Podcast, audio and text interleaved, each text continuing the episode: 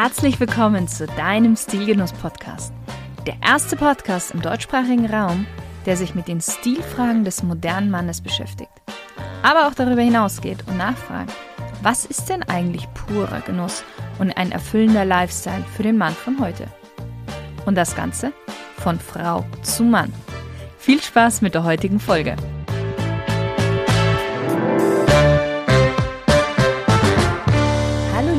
Liebe Stilgenusshörer und herzlich willkommen zu einem neuen Interview hier auf diesem Kanal. Und diesen Interviewgast haben sich wirklich einige Stilgenusshörer gewünscht und das auch schon seit langem. Und ich glaube, ich müsste ihn eigentlich gar nicht vorstellen, tue es aber trotzdem mit ganz, ganz großem Vergnügen. Er hat seine Leidenschaft für klassische Herrenbekleidung bereits in wirklich jungen Jahren für sich entdeckt. Nichtsdestotrotz hat er sich nach seinem Abitur dazu entschieden, Jura zu studieren. 2009 ging es für ihn nach Amerika, wo er seine Frau kennengelernt hat und sich entschied, Gentleman's Gazette ins Leben zu rufen. Sven Raphael Schneider ist seitdem eines der bekanntesten Gesichter in der YouTube-Landschaft, wenn es um klassische Herrenmode geht und er ist auch stolzer Gründer von Fort Belvedere, einem Label für feine und hochwertige Herrenaccessoires. Hallo Raphael. Hallo Shirin. Schön, dich hier im Interview zu haben. Vielen Dank für die, nettliche, äh, die nette Einführung. Sehr, sehr gerne. Hm, ich habe erstmal eine Frage an dich, weil du heißt ja eigentlich Sven Raphael Schneider, aber ja. wir hatten ja im E-Mail-Verkehr auch immer Raphael. Das ist in Ordnung, oder? Ja, also mein, mein Vater stammt aus Brasilien. Ähm, der, der, Großvater ist nach dem Ersten Weltkrieg ausgewandert, deshalb ist der Nachname Schneider noch da. Aber mhm. ähm, meine Eltern hatten so Bedenken, dass vielleicht Raphael Sven Schneider äh, schwierig wäre für die Aussprache von Brasilianern. Dann haben sie das Sven einfach vorgestellt. Aber in, in Deutschland hat man ja auch im Pass noch den Rufnamen. Also da stand auch immer Raphael. Und erst als ich dann in die USA kam, ist natürlich der Standard immer der, der erste Name, der, der erste Vorname und dann ist es immer Sven. Ja. Was auch eigentlich ganz praktisch ist, weil wenn man dann E-Mails bekommt oder Anrufe und jemand sagt Sven, dann weiß ich schon beim ersten Wort, dass das äh, jemand ist, der mich nicht kennt. Genau. mhm, mhm. Okay. Ja. Ähm, ja, Raphael, ich fange ja am Anfang immer an, so eine kleine Smalltalk-Runde zu machen, damit der Hörer, der dich vielleicht noch nicht so gut kennt, ähm, ja, sich einfach noch ein besseres Bild von dir machen kann. Du darfst einfach mit einem Wort oder mit einem Satz antworten. Ja, schieß los. Ready? Gut. Wenn du ein Auto wärest, welches Auto wärest du denn? Jaguar E-Type. Wein- oder Biertrinker? Beides. Gefühls- oder Kopfmensch? Kopf. Oh, welches war denn dein letztes Kleidungsstück, das du dir gekauft hast? Ähm, Smokinghemd, heute Morgen. Nein. ähm, wie kann man bei dir am besten Eindruck hinterlassen? Es ist schwierig mit einem Wort. du darfst auch gerne zwei Worte oder einen ganzen Satz machen. mit Intelligenz und Humor. Mhm. Welchen Gegenstand hast du immer bei dir, egal wo du hingehst? Unterhose. Sehr gut, ist zu empfehlen. Wenn dein Leben ein Buch wäre, welchen Titel würde dieses Buch haben? Mein Leben? Oh, mhm. Keine Ahnung. Müsste ich ein bisschen nachdenken drüber. Kopfmensch. Kopfmensch. Kopfmensch mit Stil. ja. Mm. Möchtest du noch ein bisschen überlegen oder sollen wir hm. vielleicht zum Schluss nochmal die Frage stellen? Müsste ich lange überlegen, glaube ich. Also ja, ich würde, es kommt darauf an, was der Fokus wäre, ja, wäre es irgendwie, wäre es kleidungsmäßig, wäre es irgendwie Business, was ich gelernt habe, kommt drauf an. Ich bin jetzt aber auch nicht der Mensch, der sagt, Mensch, ich muss mal ein Buch geschrieben haben. Also ist jetzt für mich kein Reiz oder, oder Bucketlist-Item, ja. Gut, du hast so viele äh, Blogbeiträge. Ich glaube, dann braucht man äh, kein Buch noch dazu. ja, ist ein bisschen anders. Ich glaube, heute ist ja mehr so, die meisten Leute sind es mehr als, als, als ähm, Visitenkarte. Ja, ein Buch ist einfach nochmal eine, eine bessere Visitenkarte. Aber ich verstehe schon, dass man sagt, Mensch, ich würde mal gerne so als Lebenswerk irgendwie so ein Buch rausbringen bei einem ordentlichen Verlag. Ich habe auch einen Freund, mhm. der hat, hat mal ein Buch geschrieben und gesagt, so, also ich veröffentliche das nur, wenn das im Rowold Verlag veröffentlicht wird. Ist dann nicht passiert, von daher wird es auch nicht veröffentlicht, aber da hat ja jeder so ein bisschen seine Eigenheit. Heute ist ja viel einfacher zum Glück. Man kann ja da selbst verlegen. Ich habe meiner Mutter mal geholfen nach ihrer Krebskrankheit. Mhm. Ähm, so die Geschichte aufzuschreiben, haben wir das auch aufgenommen als, als Audiobuch und so. Und das war für sie eine Art, ja, Aufarbeitung des Ganzen. Und, und mhm. unter dem Gesichtspunkt mhm. auch schon mal hervorragend hat dann auch ein bisschen ein paar Bücher verkauft und so, aber das ist jetzt auch wieder eingeschlafen. Keine Ahnung, also wenn ich mal Krebs habe und das überlebe, vielleicht habe ich dann auch immer den Drang zu sagen, Mensch, jetzt äh, muss ich hier ein Buch schreiben oder so. Aber jetzt im Moment, nee. Da hoffen wir, dass das äh, nie so der Fall sein wird. ja, gut. Wer ist denn für dich so die Stilikone schlechthin?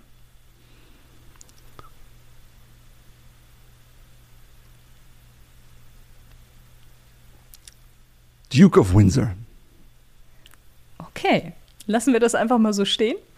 Ähm, jetzt kommen wir zu den Fragen, auf die du gerne mehr antworten kannst und möchtest.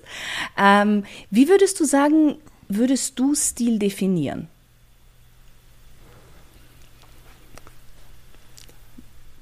Ja, Stil ist ein großes Wort. Ähm, mhm. Man kann da äh, sicher vieles darunter fassen.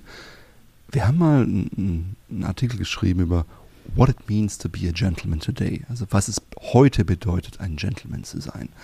Und mhm. wenn man ein bisschen drüber nachdenkt, sind es ja doch einige Gesichtspunkte. Für mich ist Stil ein Ausdruck der Lebensform. Wenn man sagt, Mensch, das ist für mich so stimmig. Ich kann mich jetzt natürlich aber auch super zu Hause einrichten und, und gut gekleidet sein aber dann durch meine Wortwahl oder durch mein Auftreten oder durch mein Verhalten auch komplett unangenehm auffallen. Und mhm. für mich ist es so einfach eine, eine ganzheitliche Geisteshaltung, glaube ich, zu sagen, ich stilvoll ist für mich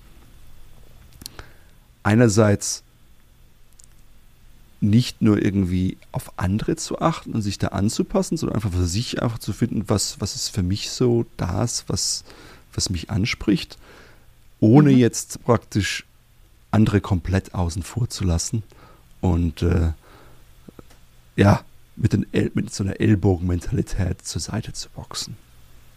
Mhm. Jetzt hast du schon eine Frage fast vorweggenommen, die ich dich noch ein bisschen später gestellt hätte, und zwar, was für dich so ein moderner Gentleman ist. Würdest du dann den Gentleman wirklich mit Stil fast gleichsetzen? Oder das Gentleman-Sein mit stilvoll gleichsetzen? Mm, ich glaube, ein Stil, jetzt der Gentleman-Stil, ja, so wie wir ihn jetzt verkörpern, ist ein Stil.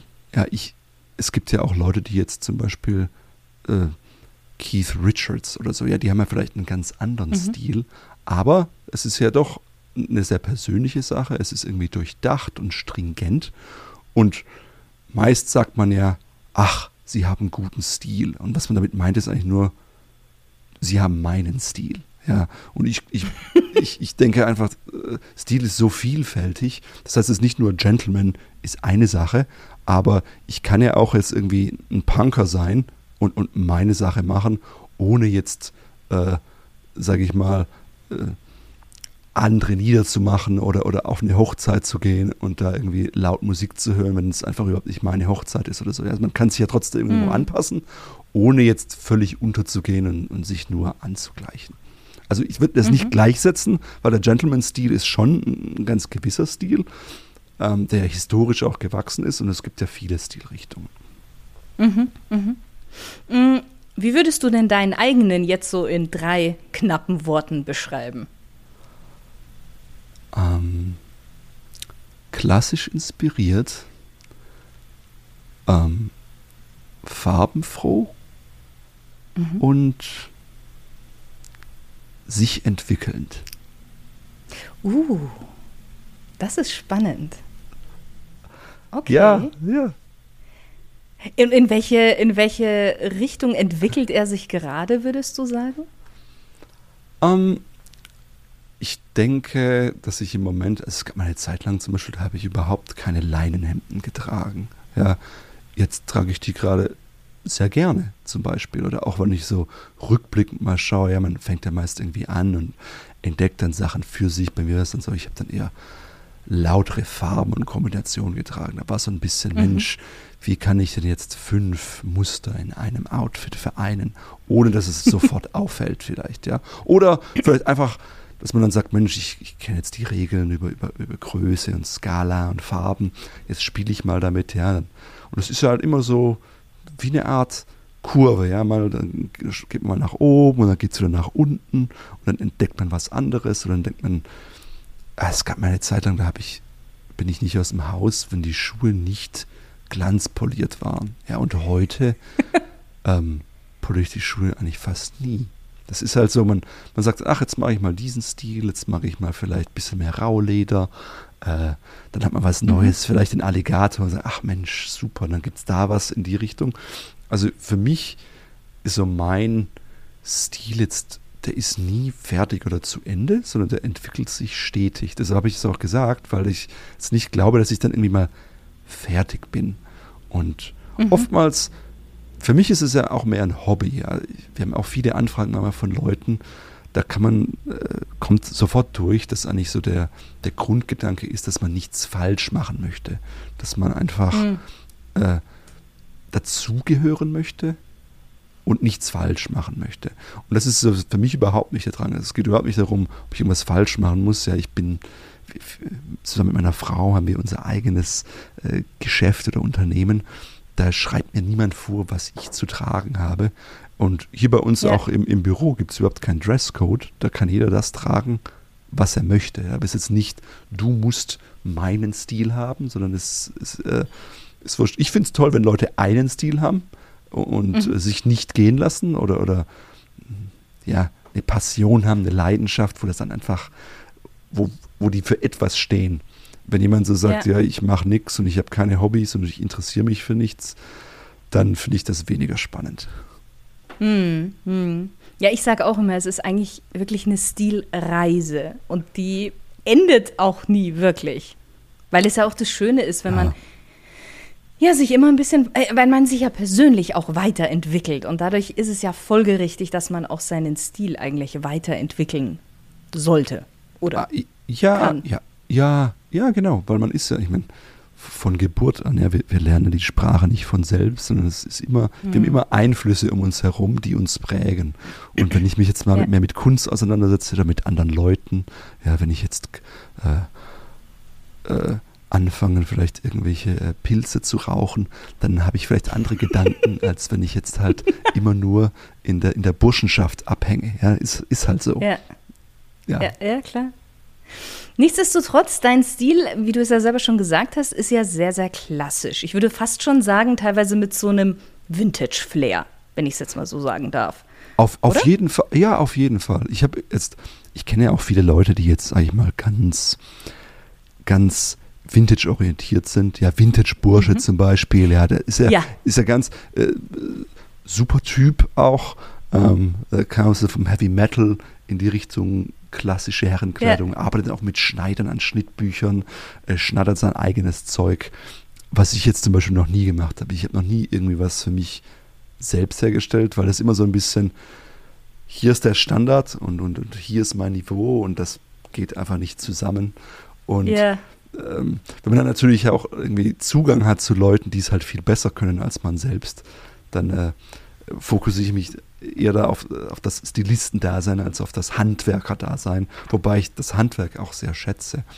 Aber ähm, ja, so 20er, 30er Jahre, würde ich sagen, war immer so mein, was ich so den, den Höhepunkt des Stils ansehe, sozusagen. Ich habe auch immer viel mit ich habe mich viel in Bibliotheken aufgehalten und, und alte Magazine mir rausgesucht. In verschiedenen Städten, wo ich mal war, da teilweise auch mal zwei Wochen verbracht. Und damals, da gab es jetzt noch nicht so gute Buchscanner. Heute gibt es ja super Buchscanner. da kann man sowas viel schneller machen. Wie dem auch sei, so ich würde sagen, 20er, 30er Jahre haben, mich immer inspiriert. Ich war jetzt aber auch nicht mhm. der Typ, der gesagt hat, Mensch, ich möchte jetzt 100 Prozent genau so aussehen und nur den Original 20er Jahre Anzug tragen und mhm. nur solche Sachen haben. Ich, ich habe auch viele, sag ich mal, Vintage-Sachen gehabt.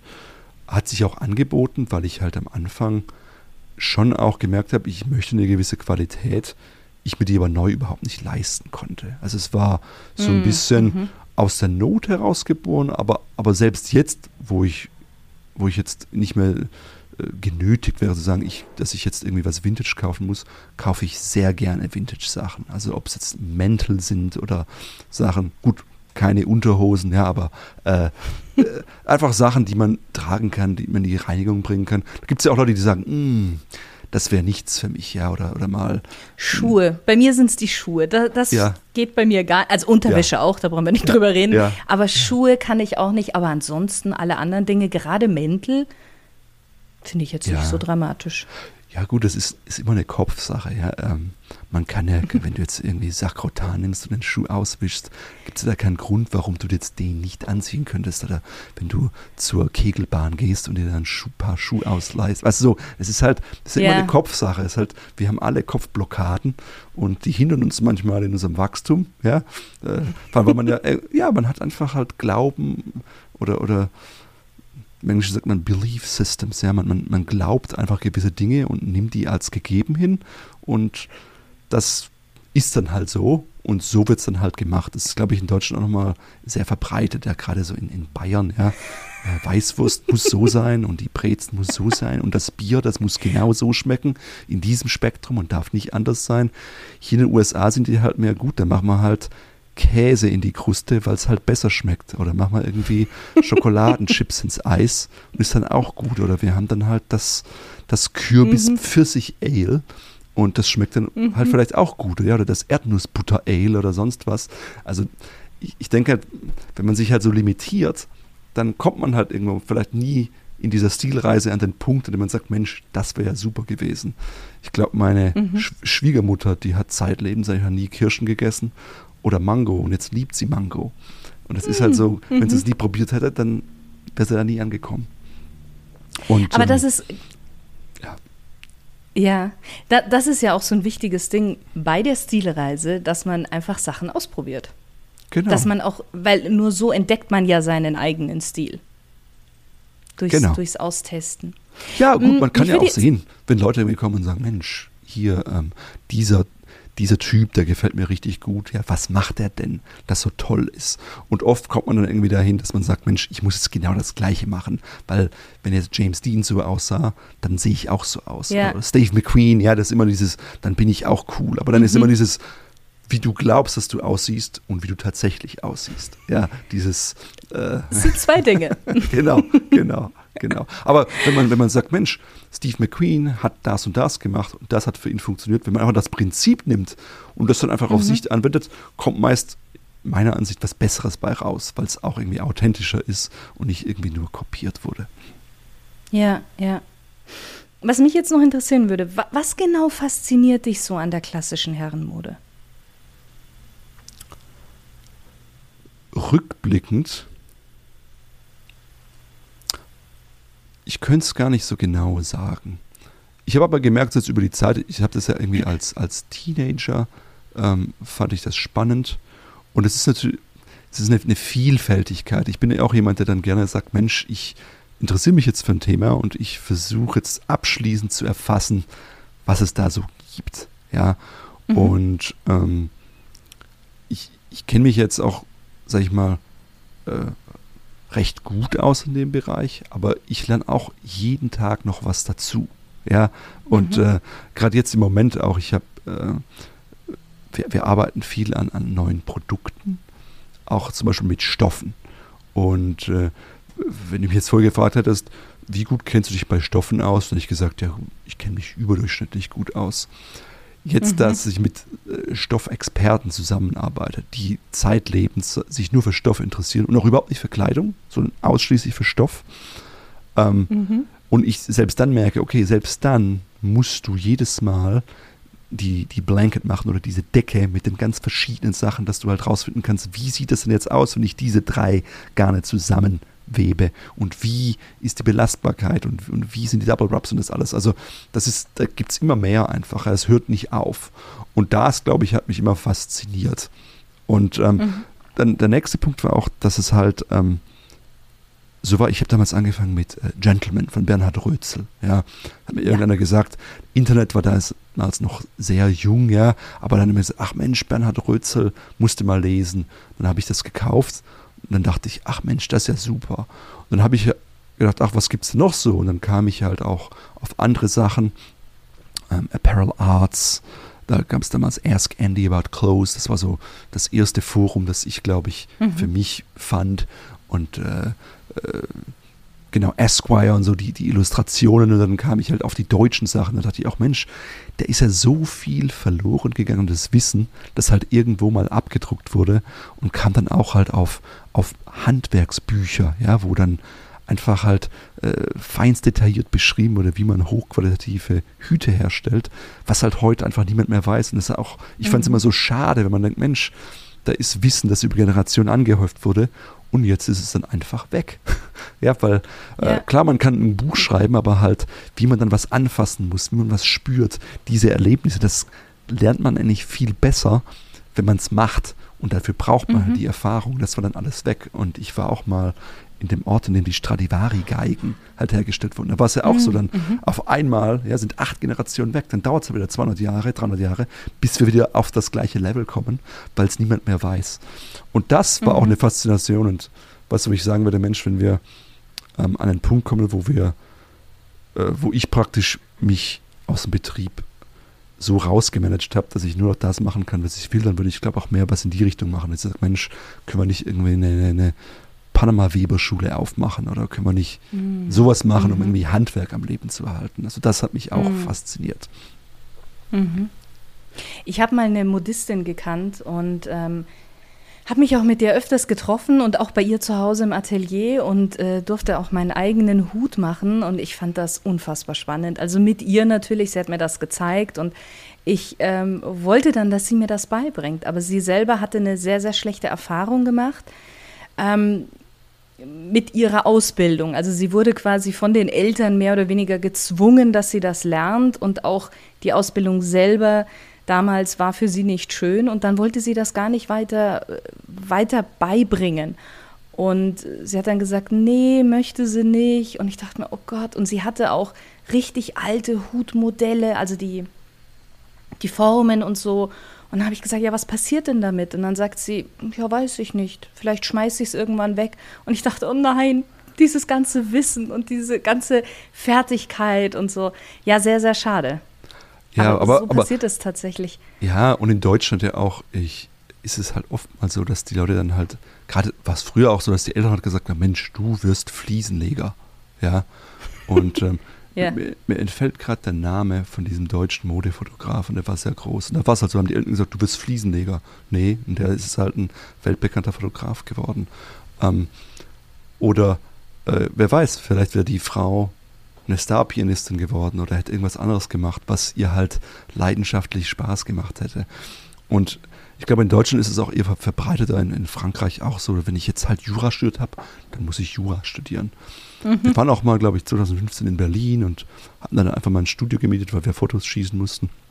Und die erste Frage war dann auch, ja, ob ich, ob ich denn ausgebildeter Fotograf sei. Da ging es nicht darum, sehen die Bilder Ach. gut aus, sondern das ist in den USA halt auch so gut. Ich war jetzt halt vorher Makler und jetzt mache ich halt Fotos, aber ich als Kunde ja. kann, kann auch beurteilen, ob mir die Fotos gefallen und ich den Preis äh, dafür bereit zu zahlen bin oder nicht. Der ist ja vollkommen wurscht, ob ich jetzt da ein Zertifikat habe, das sagt, Sie sind ausgebildeter Fotograf. Klar, technisch gesehen ist es gut, wenn ich weiß, äh, äh, Belichtungsverhältnisse und so weiter und, und mhm. was man machen kann. Und das ist ja eine Sache, aber es ist halt auch der kreative Teil, der da dazu kommt. Und deshalb bei der, sag ich mal, in, bei uns genauso im Sinne von, man muss Dinge kreieren, ja, lässt sich inspirieren, aber das ist schon auch sehr kreativ, muss aber auch dafür sorgen, dass man es irgendwie bezahlen kann und dass die Leute es kaufen können, weil bringt ja nichts, wenn man jetzt äh, so, so, viel Zeit auf das eine Detail vergeudet, wenn es niemanden interessiert.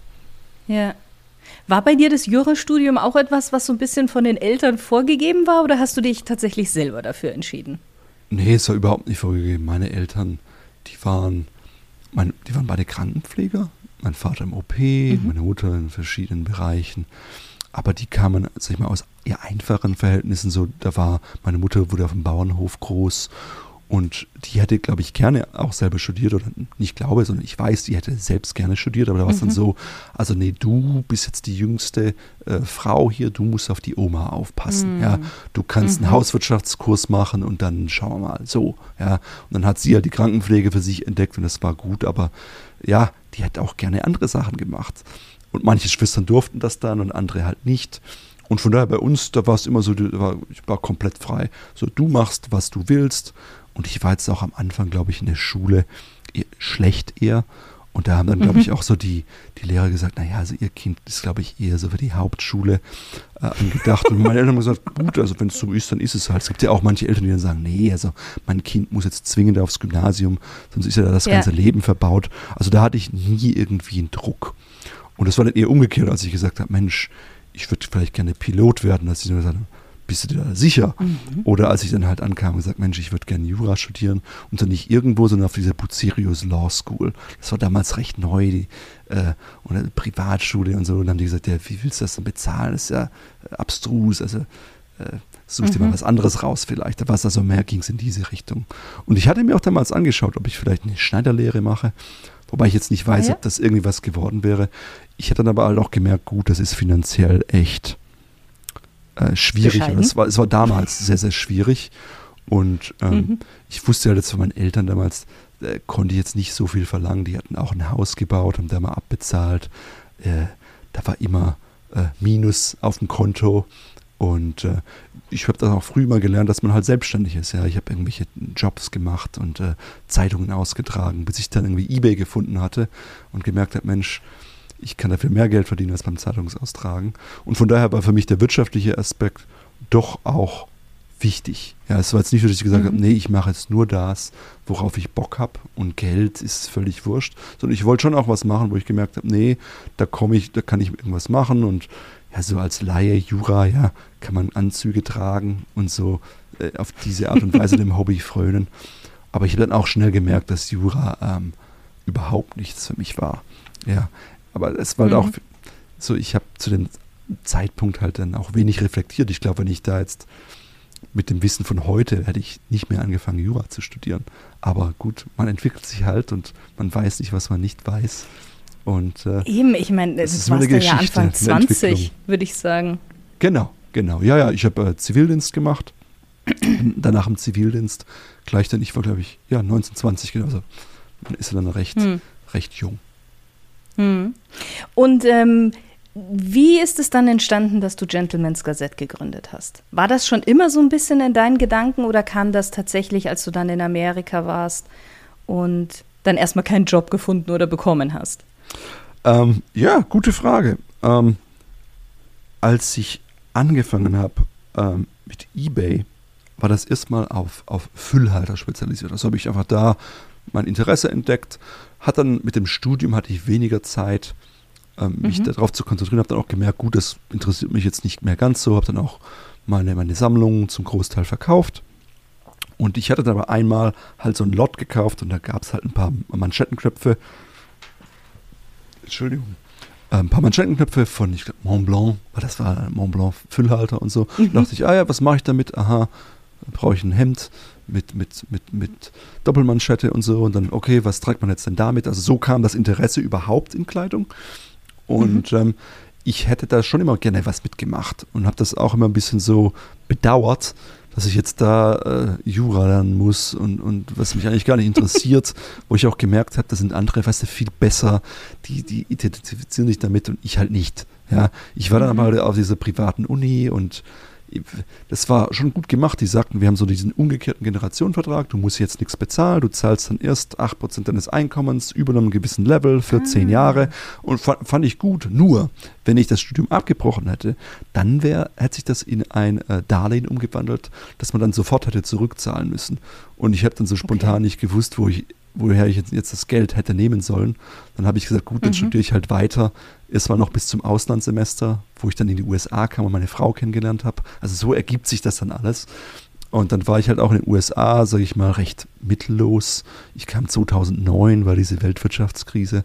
Da hat hier niemand, mhm. irgendjemand eingestellt. Ähm, keine Amerikaner und es recht kein Ausländer ohne Berufserfahrung.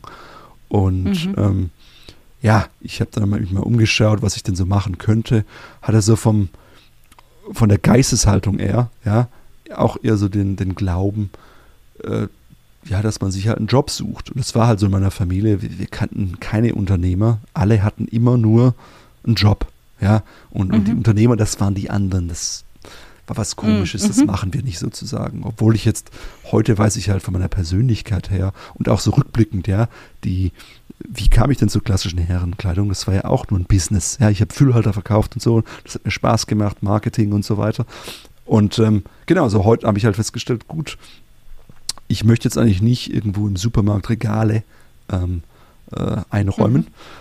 Mhm. Äh, was kann ich denn sonst machen? Und ich musste dann auf meine Arbeitserlaubnis warten. Wir haben geheiratet am 31.12.2009.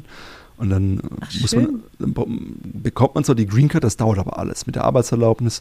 Dann hatte ich halt Zeit, ich durfte nicht irgendwie sonst arbeiten, sonst wäre es irgendwie illegal gewesen. Da habe ich gedacht, gut, jetzt habe ich zum ersten Mal Zeit in meinem Erwachsenenleben wieder. Ähm, Mache ich doch was, was mir Spaß macht. Und das war dann halt das, der Blog. Aber ich wollte es dann auch irgendwie richtig machen. Und äh, damals war halt sag Blogspot recht neu.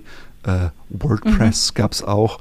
Und ähm, dann habe ich gedacht, ach komm, dann suchen wir schon einen richtigen Namen aus mit einer .com-Domain, machen nicht irgendwie eine Umsonst-Domain. Und mhm. ähm, dann mache ich das halt mal. Und als ich dann die Arbeitserlaubnis hatte, hatten wir den ersten äh, Sponsor, den ersten Werbeanbieter. Äh, und dann habe ich gedacht, ach, wenn es jetzt keine anderen Jobs gibt, wie lange dauert es denn, bis ich 100.000 Dollar verdienen kann damit im Jahr? Und dann kam ich so drauf, dass es vielleicht so fünf Jahre sein müssten. Und meine Frau hat dann gesagt, Mensch, ich, ich glaube an dich, ich glaube, du schaffst das. Ich äh, halte uns über Wasser, äh, dass wir die Miete zahlen können und die Heizung und du fokussierst Toll. dich jetzt da drauf. Und so hat sich das dann ergeben. Und äh, fünf Jahre später dann ist sie aus ihrem Job ausgestiegen und kam dann bei uns halt mit rein. Und ähm, genau, so hat sich das ergeben.